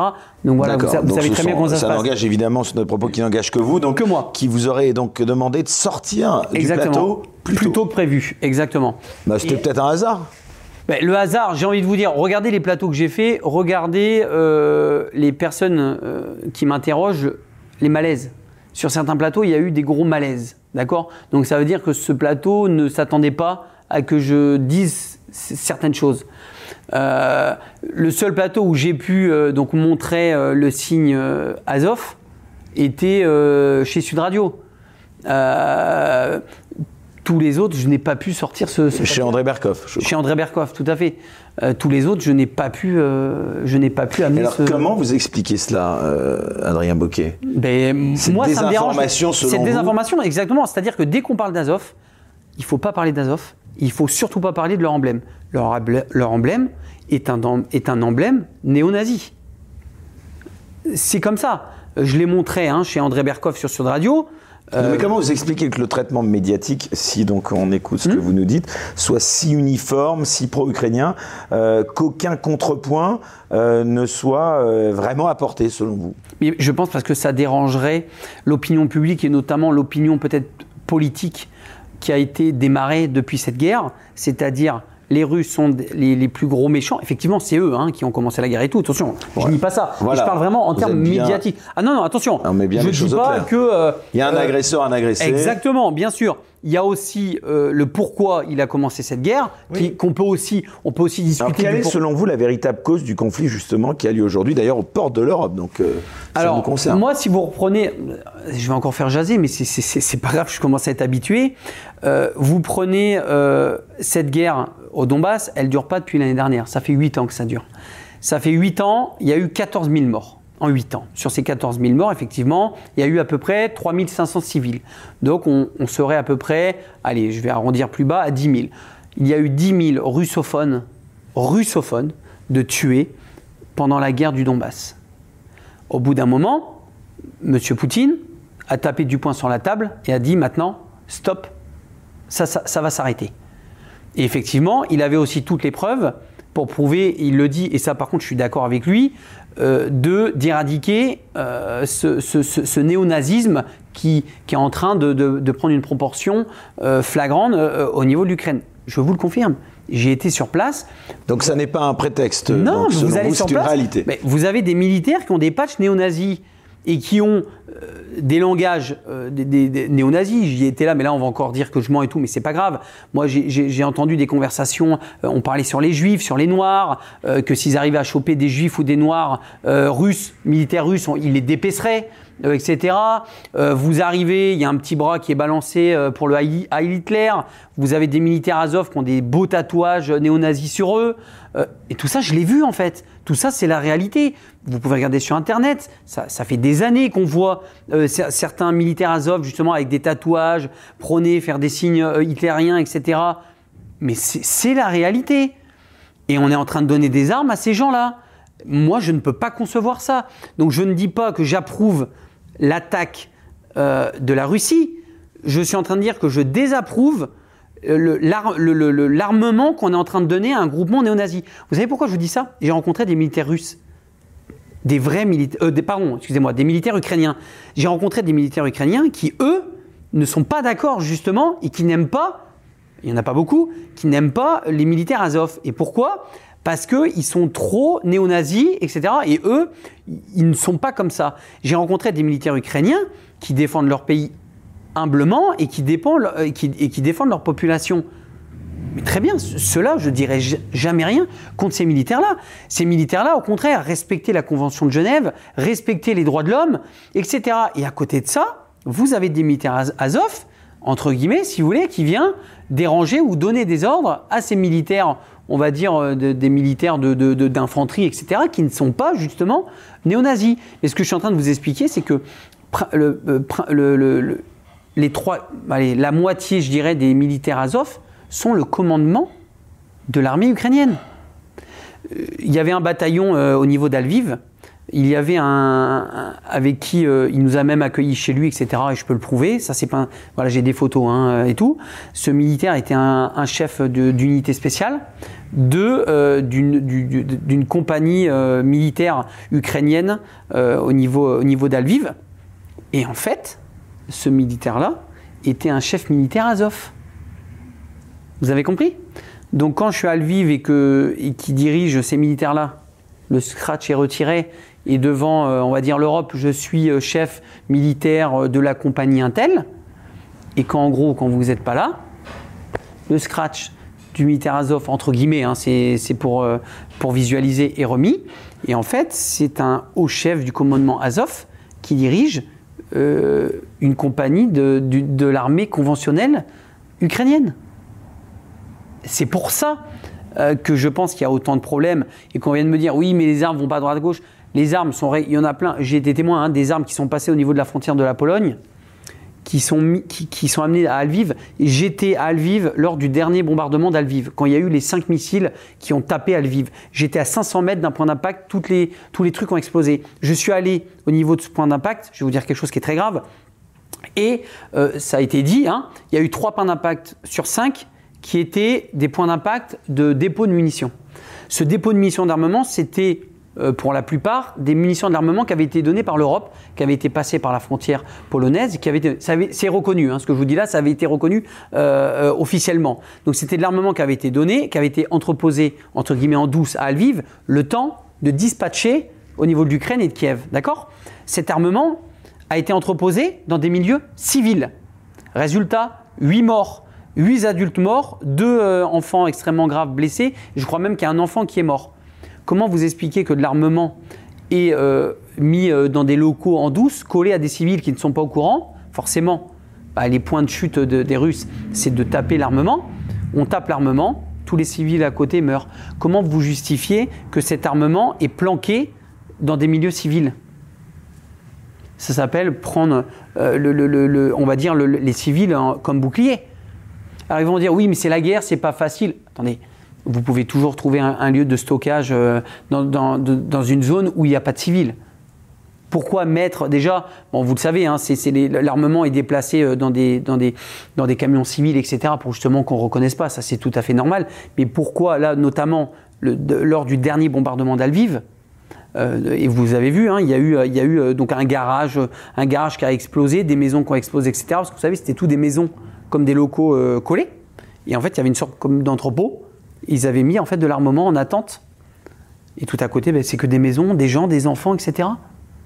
Et en fait, là, moi, je suis sur place et au bout d'un moment, vous voyez ça, mais je me dis, mais attendez, ils mettent quand même de, l'armement et des munitions. Et je vais aller loin dans mes propos. Vous savez à quoi ça me fait penser? Ça me fait penser au Hamas, en Palestine, qui mettait des lance-missiles dans des cours d'école. Après, euh, l'armée israélienne donc euh, bombarde. Malheureusement, il y a des enfants qui sont morts. Bah, forcément, les lance-missiles avaient été mis euh, vous savez, dans des cours d'école. Et ben ça m'a tout de suite fait penser à ça. Ah bah tiens, on vient tout de suite mettre de l'armement dans des milieux civils, comme ça, si jamais les, Russes attaquent, bah on dira que bah, ils attaquent la population. Mais en même temps, vous mettez de l'armement dans un milieu civil. Donc c'est sûr qu'il va y avoir des dégâts civils. Et ça, bah ça, c'est jamais repris. On va dire, oui, bah, il y a eu ça à côté de reposage, et hop, et on parle d'autre chose. Je suis désolé. Pourquoi on ne demande pas des comptes à l'armée ukrainienne? Pourquoi vous entreposez des armes dans des milieux civils. Et ça, vous détenez les preuves de ce que vous avancez? Ah, euh, Celle que je suis en train de vous dire, j'ai pas besoin. Le dernier bombardement d'Alviv, il est, euh, il est, euh, il est officiel. Ça, ça, a été reconnu que c'était, qu'il y avait eu des milieux où il y avait de l'armement qui a été ciblé. Donc, ce que je suis en train de vous le dire par rapport à Lviv, à Lviv, pardon, ça a été reconnu officiellement que l'armée russe avait bombardé un lieu de stockage euh, de munitions. Il suffit de regarder un petit peu en détail vous verrez euh, à quelle adresse ça a été fait, etc. Et euh, pourquoi il y a eu huit morts, etc. Et en fait, ce sont les voisins de cet entrepôt. Adrien Boquet, qu'est-ce que vous pensez de la thèse selon laquelle Vladimir Poutine serait un fou à la tête de la Russie Il y en a beaucoup qui ont cette approche psychologisante. Est-ce qu'elle n'est pas réductrice? C'est compliqué comme question. parce que là, si j'ai envie de vous dire, je ne connais pas assez la Russie, je ne connaissais pas assez Poutine pour me permettre de dire que c'est un fou. Euh, moi, je vous dis juste que euh, le fait d'avoir commencé la guerre, euh, l'un des prétextes était d'éradiquer ces groupements néo-nazis. Ça, moi, je vous dis que c'est la réalité. Les autres, les autres, les autres prétextes qu'il a pris on peut en discuter, mais en tout cas, ce prétexte-là, moi, je vous le valide. Moi, où je suis, où je suis extrêmement surpris, vous savez, là, il est passé à la télé euh, récemment, euh, parce qu'il a fait un congrès, excusez-moi, hein, je ne sais plus quel congrès avec d'autres pays à côté. Ben, je l'ai trouvé très calme. Vous l'avez vu comment il s'exprime, comment il parle de l'Occident. En fait, je pense surtout qu'il en a, excusez-moi du terme, strictement rien à faire de nous. Euh, on peut dire, vous pouvez dire que c'est un fou ou quoi que ce soit, ah, moi, je dis rien, je rapporte juste que beaucoup de ces détracteurs, évidemment. Et les détracteurs disent oui, c'est un fou machin, mais je pense qu'il s'en moque, mais d'une force. Il n'a pas besoin de l'Europe. D'après ce que je vois, la Russie n'a absolument pas besoin de l'Europe. Et ça se ressent. Et quand vous voyez sa zénitude, quand vous voyez sa zénitude, quand il parle de l'Occident. Affiché, mais bon, en tout cas, l'opération, elle dure un peu plus longtemps que prévu quand même. Tout à fait. Après, tout se discute. Moi, si vous voulez mon point de vue militaire, déjà, sur un point stratégique, vous avez vu que les premières lignes qu'il a envoyées, ce sont des jeunes soldats, des très jeunes soldats, et de l'armement qui n'était pas très moderne. Je vous donne un exemple, les chars. Euh, ce sont pas les tout, je n'ai pas les noms en tête, ce sont pas les derniers chars euh, russes euh, d'ailleurs qui marchent très bien, qui ont été envoyés le premier mois en Ukraine. Ce sont des vieux chars, des vieux, tous des vieux trucs. Donc, sous un point stratégique militaire, c'est comme si, entre guillemets, il avait envoyé ses unités réservistes ou on va dire ces chars qui étaient un petit peu dans la poussière en première ligne pour voir comment ça allait se passer avant d'envoyer le reste. Je vous donne un exemple. Il n'a absolument pas envoyé d'unité de force spéciale au début de la guerre. C'est quand même très étrange. Normalement, on envoie des unités très spéciales ou de force spéciale dès le début pour des points stratégiques et après l'armée conventionnelle pour prendre des points par point. Une guerre, ça se passe comme ça. Là, ça s'est pas du tout passé comme ça. Ils sont arrivés en groupe, ils ont essayé de prendre un petit peu euh, euh, comme ils peuvent. Effectivement, il y a une résistance qui n'était pas attendue, euh, je pense, de la part de la Russie. Et moi, je pense qu'on se trompe totalement, je vous dis franchement. On pense que la Russie a fait une grosse erreur. Moi je, pense, que tout avait été calculé, je vous dis sincèrement. Quand vous voyez comment la Russie est calme aujourd'hui, le rouble doit s'enfoncer. Vous avez vu ce qui s'est passé, le rouble a augmenté. vous les voyez stressés, franchement, les Russes en ce moment? Ils ne sont pas stressés, ils n'ont pas peur, ils sont calmes, le président est très calme. Euh, pour moi, ça, ça donne une impression de calcul. Pour moi, ça donne l'impression d'un chef de guerre qui a calculé ses coups. Et, que, et je pense que effectivement, il s'attendait sûrement pas à une résistance telle, mais que il l'avait quand même peut-être anticipé dans peut-être l'un de ses plans. Et vous allez me dire, mais comment vous pouvez dire ça? Bah, C'est très simple. Vous regardez quel militaire et, quel euh, matériel il a envoyé le premier mois et eh ben, quand vous voyez que l'armement, on va dire, c'est un armement de, second plan, ce qu'on appelle à l'armée, hein, c'est un armement de second plan, que généralement on réserve, vous savez, pour les réservistes euh, ou pour les rappeler, vous commencez pas une guerre euh, comme ça. Donc c'est qu'il y avait un enjeu stratégique d'envoyer du matériel, on va dire, qui n'était pas en très bon état, d'envoyer des très jeunes soldats avec pas d'expérience. Pourquoi ne pas envoyer du coup des militaires avec une forte expérience pour justement éradiquer? On peut se poser, vous voyez, beaucoup de questions par rapport à ça. Donc moi, je vous dis mon, mon, avis personnel militaire. Moi, je pense que ça a été calculé. Et par rapport à l'attitude qu'on voit aujourd'hui par la Russie, on peut vraiment supposer sur la stratégie militaire qu'il y, a eu quand même une anticipation qui a, été faite malgré ce que peuvent dire les gens. Et par opposition, euh, qu'est-ce que vous pensez du rôle d'Emmanuel Macron dans la gestion de cette crise en Ukraine? Certains dénoncent justement sa naïveté euh, face à cette Russie, justement, bah là, ça accréditerait plutôt votre thèse, euh, alors que d'autres louent au contraire ses efforts pour tenter de maintenir la paix, puis de trouver une solution pacifique à ce conflit. Alors moi, c'est très simple. Euh, Emmanuel Macron, pour l'instant, refuse d'aller en Ukraine. Pourquoi? Je pense que c'est cette question-là qu'il faut se poser. Je pense qu'Emmanuel Macron, au contraire, s'aperçoit aujourd'hui bah, il veut peut-être ménager euh, ses relations euh, diplomatiques, en tout cas, avec Vladimir Poutine. Moi, je pense surtout qu'il euh, y a des choses qui vont être révélées au fur et à mesure, comme celles que j'ai pu révéler là, où on voit que finalement, bah, Azov, ce sont un groupement néo-nazi, que finalement, bah, effectivement, ce groupement bah, récupère de l'armement européen. Parce que moi, je vais plus loin. Quand cette guerre sera finie, on est d'accord que le, bataillon Azov aura de l'armement que, la guerre soit gagnée ou pas gagnée. Ça reste un groupement euh, néo-nazi terroriste, le, comment dire, le, néo-nazisme. Donc, ça voudrait dire que l'Europe et les Français auraient armé, à ce moment-là, donc euh, au moment actuel, euh, des néo-nazis militaires ukrainiens. Qu'est-ce qui va se passer après? Vous avez vu ce qui s'est passé aux États-Unis?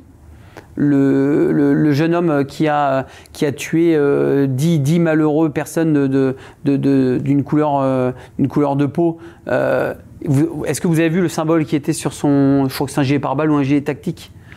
C'était, ah, voilà, je me souviens, le soleil noir. Vous savez ce que c'est le soleil noir? C'est le Troisième Reich. Vous savez ce que c'est le soleil noir du Troisième Reich? C'est le symbole du bataillon Azov. Le bataillon Azov a le soleil noir sur son symbole du patch. Et c'est ce symbole qu'a prôné euh, ce, terroriste ignoble euh, qui a commandité euh, les crimes aux États-Unis. Enfin, je veux dire, je pense que c'est un commencement. Vous voyez ce que je veux dire Quel Sauf que là, on vient d'armer, quoi. On vient d'armer ce, ce, Et ce- quel bataillon. devrait être, selon vous, Adrien Bocquet, le rôle de la France euh, dans cette crise entre l'Ukraine et la Russie? Ils doivent tout de suite se positionner sur le bataillon Azov. Et c'est ce que je leur demande. J'ai jamais dit que l'Europe et, euh, et la France ne devaient plus donner d'armes aux, euh, aux militaires ukrainiens. Ils doivent demander à- déjà des comptes, où vont ces armes, et ils doivent demander la dissolution de ce bataillon Azov. L'Europe ne peut pas accepter qu'un bataillon militaire, on va dire euh, généraliste, prône du néonazisme visuellement par leurs actes, par leurs actes de torture et leurs crimes de guerre. Ce n'est pas possible. On s'est battu en 39-45 pour ça. Vous imaginez tous les vétérans là qui nous écoutent aujourd'hui, tous les militaires qui nous écoutent aujourd'hui, euh, et tous les familles de- de vétérans morts en 39-45 pour éradiquer ces gens-là, aujourd'hui, ils voient qu'on est en train de donner de- de- des armes aux gens qu'on a éradiqués en 39-45. Mais c'est épouvantable. Et moi, je vous invite à aller questionner euh, les militaires. Vous avez plus des deux tiers militaires français qui n'acceptent pas aujourd'hui qu'on donne des armes au bataillon Azov. Mais, mais ce qui est quand même logique. Mais Comme ils ont un devoir de réserve, de toute façon. Bien ça- sûr, on, vo- voilà, on, on pourra jamais vraiment, vraiment savoir. Mais vous savez, j'ai même euh, j'ai beaucoup d'amis chasseurs alpins, des chasseurs alpins qui sont justement qui ont été déployés, euh, en, si je ne pas de bêtises, en Slovaquie, en Pologne, au niveau de la frontière, qui ne veulent pas, ils ne veulent pas être là-bas. D'un, ils n'ont pas envie du tout de faire la guerre contre la Russie, et de deux, ils se disent attendez, euh, j'ai certains amis qui sont là-bas et qui se disent on, on se met là, on est la première ligne, et on va se taper quoi? On va se taper. Euh, euh, on- euh, qui, qui nous dit que le- les militaires Azov vont pas se retourner contre nous un jour euh, avec l'armement qu'on vient de leur donner? Les militaires sur place là-bas, qui sont certains qui ont des amis à moi, se posent cette question-là, ce qui est normal. Mais c'est voilà, moi moi, je pense qu'il faut vraiment faire la lumière. sur- Une forme de défense européenne, vous y croyez? Pas du tout, absolument pas. Je pense que pour moi, ça sera ingérable. Il y aura toujours un, un pays qui voudra avoir plus de militaires que d'autres, euh, et qui prendra, euh, qui dira bah oui, euh, ces armes, euh, ces armes-là, c'est nous qui les avons payées, financées, un peu moins vous. Je pense que ça sera un peu la guéguerre du, du pays qui se mettra en avant sur ses moyens tactiques et, matériels. Mais là, moi, ce que je demande surtout à l'État français, c'est de demander à l'État et à l'Europe de dissoudre. Il faut dissoudre le- le bataillon Azov. Ou sinon, j'attends moi que l'Europe s'explique sur le bataillon Azov. Comment ils expliquent que ce bataillon Azov prône du néonazisme et des sigles néonazis et qu'on leur donne des armes. Et vous savez, j'ai demandé à, plein de télé, faites-moi passer sur un plateau télé avec quelqu'un euh, ou du gouvernement ou même quelqu'un euh, qui pourrait me parler d'Azov et je veux que quelqu'un puisse me répondre et me dire comment vous justifiez qu'un groupement euh, paramilitaire qui est un, maintenant un, bataillon militaire à part entière militaire ukrainien prône un patch et un symbole néo-nazi. Comment vous justifiez cela? Comment vous justifiez qu'il y ait des drapeaux néo-nazis pour ce groupement militaire? Eh ben, écoutez, la, la- Voilà. la question est, est posée, en tout cas, on l'aura, on l'aura bien compris. Euh, Adrien Bocchi, on va arriver bientôt au terme de cette émission. Euh, merci encore euh, d'être venu. Euh, deux questions, on va dire, euh, assez simples, mais néanmoins euh, au demeurant euh, très graves. D'abord, euh, est-ce que vous êtes inquiet quant à l'avenir de ce conflit? Oui, moi je pense qu'il va durer. Il va durer sur le, sur le long terme.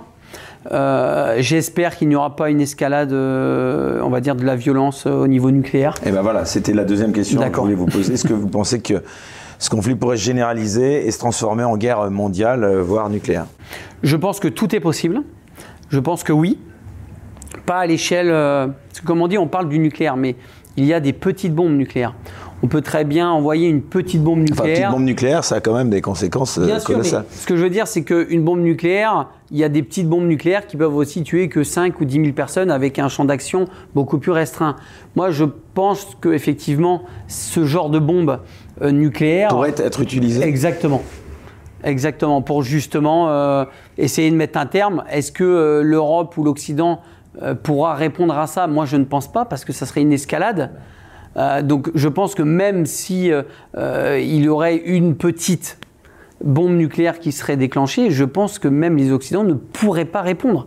C'est-à-dire qu'on serait obligé de trouver des solutions autres que de répondre par une attaque nucléaire, parce que sinon, bah, c'est la troisième guerre mondiale.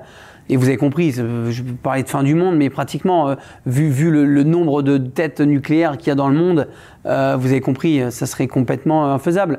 Mais je pense que, ou sinon, ça serait des attaques nucléaires, mais de petite ampleur petite ampleur. Hein. Vous avez compris, je parle vraiment du champ d'action, mais qui pourra faire quand même des, milliers des milliers de morts, mais pas des millions. Voilà, voilà mon. Je l'espère pas. Je, je, croise les doigts pour qu'on n'y arrive pas. Mais euh, je pense que l'avenir nous le dira, les semaines à venir nous le dira. Euh, est-ce que le fait que le Donbass, euh, quand le Donbass et la Crimée sera entièrement dans les mains de la Russie, est-ce que ça va permettre un petit peu de, calmer, on va dire, l'attaque militaire, je l'espère ce qui permettrait, je pense, un petit peu de, baisser l'intensité militaire active au combat. C'est vraiment ce que je souhaite. Après, vous savez, je ne suis pas dans la tête des politiques, ni des Occidents, ni de, de, M. Poutine. moi, comme je vous l'ai dit, je pense qu'il y a beaucoup de choses qui ont été anticipées et qu'on ne pense pas. Euh, donc, euh, on, verra les semaines à venir euh, quelles, quelles, choses ont été encore anticipées par les armées. Adrien Boquet, avant de terminer, on va essayer, si tant est que cela soit possible, de terminer sur une note un peu plus légère. Mercredi dernier a été euh, projeté euh, à Cannes le fameux film Maverick Top Gun, hein, le retour 36 euh, ans après, donc avec Tom Cruise. Hein, le film va sortir, donc la sortie nationale, ce sera ce mercredi. Qui a l'air magnifique le 25 mai. Oui, vous irez le voir d'abord? Oui, oui. Bah, pour une petite aparté, moi mon rêve c'était d'être pilote de chasse. Eh ben voilà, alors, voilà la question que je voulais. Eh ben, elle est tout à fait cohérente avec ce que vous venez de répondre. Il y a quelques personnes qui sont un peu offusquées et selon moi, à titre personnel, je trouve assez à juste titre. Mais bon, qu'est-ce que vous avez pensé de cette, euh, cette action de la patrouille de France qui est venue euh, survoler euh, l'après-midi de la projection, donc à l'occasion donc de la projection de ce film au Palais des Festivals? Honnêtement, alors que la guerre est à quelques portes de l'Europe, la patrouille de France n'a pas d'autre chose à faire que de voler au-dessus de Cannes pendant le festival. je, je suis entièrement d'accord avec vous. Après, moi, je suis la patrouille de France, c'est beau ce qu'ils font je vais vous donner un avis personnel et qui est un avis qui est. Non, ça, on est tous d'accord. Oui, Est-ce que justement, pardon, est-ce que Tom Cruise, est-ce que Top Gun, film américain de surcroît, euh, méritait d'avoir cet hommage de la patrouille de France? Beaucoup disent que c'est parce que il paraît que ça aurait suscité beaucoup de vocations euh, au sein de l'armée même française. Je pense que c'est quand même en lien. On va pas cracher dessus. Euh, on parle d'un d'un film. Le pouvoir du cinéma, non, c'est important, c'est ça. Oui, oui. Non, je pense que c'est quand même en, lien avec. on parle de, de, de films d'avions de chasse et patrouille de France. Ça, sur ça, moi, je trouve ça, je vous dis sincèrement, un petit peu normal. Ça vous a pas choqué? Non, ça m'a pas choqué. Qu'il y a un lien avec un, film planétaire, le volume 2 euh, d'avion de chasse, et que justement euh, la patrouille de France passe. Moi, ce qui m'a plutôt choqué, euh, c'est plutôt l'élocution du président ukrainien pendant le festival de Cannes. C'est un autre. Ah bah, oui et non, parce que c'était lors de la en même cérémonie d'ouverture. Voilà, pendant la cérémonie d'ouverture, euh, l'acteur euh, Zinski euh, vient parler devant l'écran. Qu'est-ce qu'il vient faire au Festival de Cannes? Il venait présenter un film? Non, enfin bon, vous avez vu. je pense que voilà, il y a certaines choses qui, qui devraient. Euh, ça reste un, chef militaire actuellement. Il n'a rien à faire euh, au Festival de Cannes. Quel est le rapport euh, entre les, les, producteurs hollywoodiens et du, du, monde du cinéma et la guerre en Ukraine? Hormis qu'effectivement il avait été acteur, mais là, il, ne s'est pas présenté en tant qu'acteur au Festival de Cannes, il s'est présenté en tant que chef de guerre ukrainien au Festival de Cannes. Donc moi, j'aimerais bien qu'on arrête de tout mélanger, surtout, et je pense que c'est peut-être une parution médiatique qui a été un petit peu trop, euh, qui a été dérangeante. Moi, ça m'a vraiment dérangé. Hein, de, voir, euh, de le voir au Festival de Cannes, ça n'a strictement rien à voir. Et là, on commence vraiment, vous voyez, à, tout mettre en fait, à mélanger la guerre ukrainienne avec le Festival de Cannes. Quel est le rapport? Voilà, il n'y en a aucun. Euh, voilà. Après, pour, pour euh, les avions euh, de la compagnie, pardon, de la patrouille de France, bon, ça se discute. Après, vous savez, moi, la patrouille de France, j'ai jamais été vraiment pour parce que c'est pour moi mettre en danger des militaires français pour amuser la galerie. Bien sûr, c'est beau ce qu'ils font, c'est magique. Parce que c'est très dangereux, ils veulent à, Mais bien sûr. En fait, tous les ans, tous les ans, ça coûte des millions d'euros aux, contribuables Donc ça nous coûte énormément ah d'argent. On a oublié d'ailleurs de préciser, c'est vrai que ça, a un coût. Mais bien sûr, mais c'est des millions d'euros que ça coûte. Là, c'est, ah, ça c'est intéressant ce que vous dites. Mmh. Cette démonstration, on va dire, ça a coûté, vous dites? Ah, Plus d'un million d'euros, ça c'est clair. Parce qu'en fait, ce que vous n'avez pas, c'est que vous avez, les, vous avez les avions, mais vous avez toute la logistique à côté, qu'il faut déplacer, etc., l'entretien des avions, bien sûr que oui. Donc, euh, j'ai pas le chiffre exact, hein, je ne vais pas vous dire n'importe quoi, mais c'est à peu près ça. Et, euh, et même. Alors, on va peut-être vous répondre à ça, que ça fait aussi euh, parler de la patrouille de France. Bien sûr, mais est-ce qu'on est qu'on a besoin, euh, pour mettre en avant l'armée française et l'armée de l'air, de mettre en, en, danger, alors je ne sais plus combien ils sont, excusez, pardonnez-moi, combien il y a d'avions bon bref, le nombre d'avions qu'il y a, on va dire, ça met un certain nombre de pilotes qui font des acrobaties absolument qui spectaculaires. Sont les, unités d'élite là. Bien sûr, mais ça vous ne dérange pas qu'on que, que tous les ans ils se mettent en danger de mort lors de leur figure pour amuser la galerie?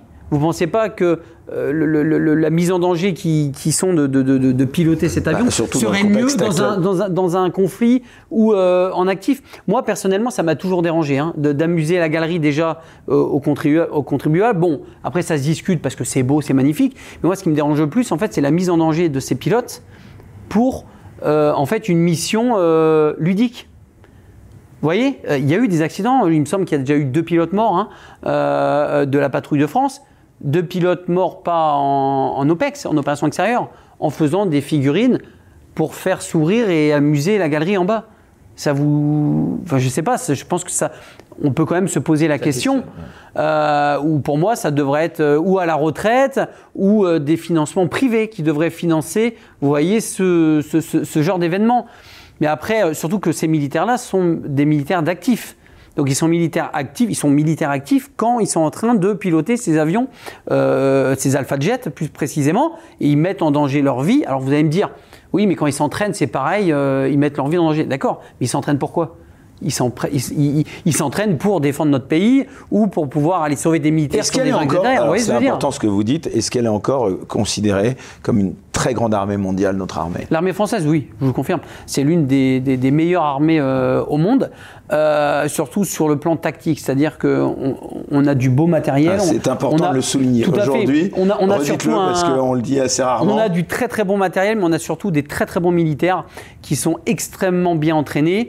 On est l'une des, meilleures armées euh, au monde au niveau tactique. Bien sûr, en nombre, on, est certainement euh, moins en nombre que certains pays, mais au niveau précision et, et, technicité, si je puis me permettre, on est l'un des meilleurs euh, au monde. Et vous pouvez demander aux Américains, hein, vous demandez euh, les forces spéciales françaises, ils vous diront, ce sont, euh, bien sûr, non seulement on est respecté, mais même les Américains disent qu'on est, bien sûr, après eux, la meilleure armée au monde, notamment au niveau des unités des, forces spéciales. Et on est pourtant un peu moins nombreux qu'eux. Exactement. Mais comme on dit, on peut être très performant sur la technicité et avoir moins de nombre. Le plus important, c'est la technique. Comme on dit, hein, vous pouvez faire une mission extrêmement technique avec peu d'hommes euh, que euh, avoir 10 euh, 000 hommes et n'avoir aucune technique et perdre votre bataille. Eh bien, écoutez, ce sera le mot de la fin, un mot positif. Merci beaucoup, Adrien Boquet, d'avoir accepté donc cette invitation. On le redit, une émission qui avait été enregistrée très peu de temps avant sa diffusion pour les raisons de sécurité que vous évoquiez.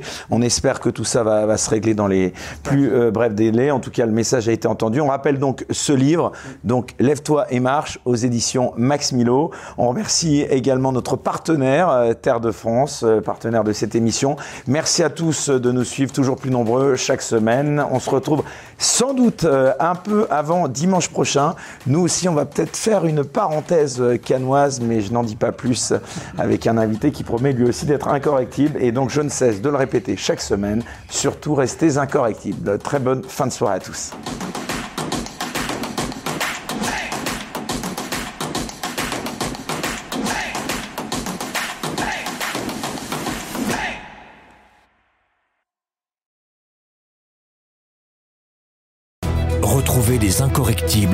Avec terredefrance.fr, la nouvelle marque solidaire et patriote.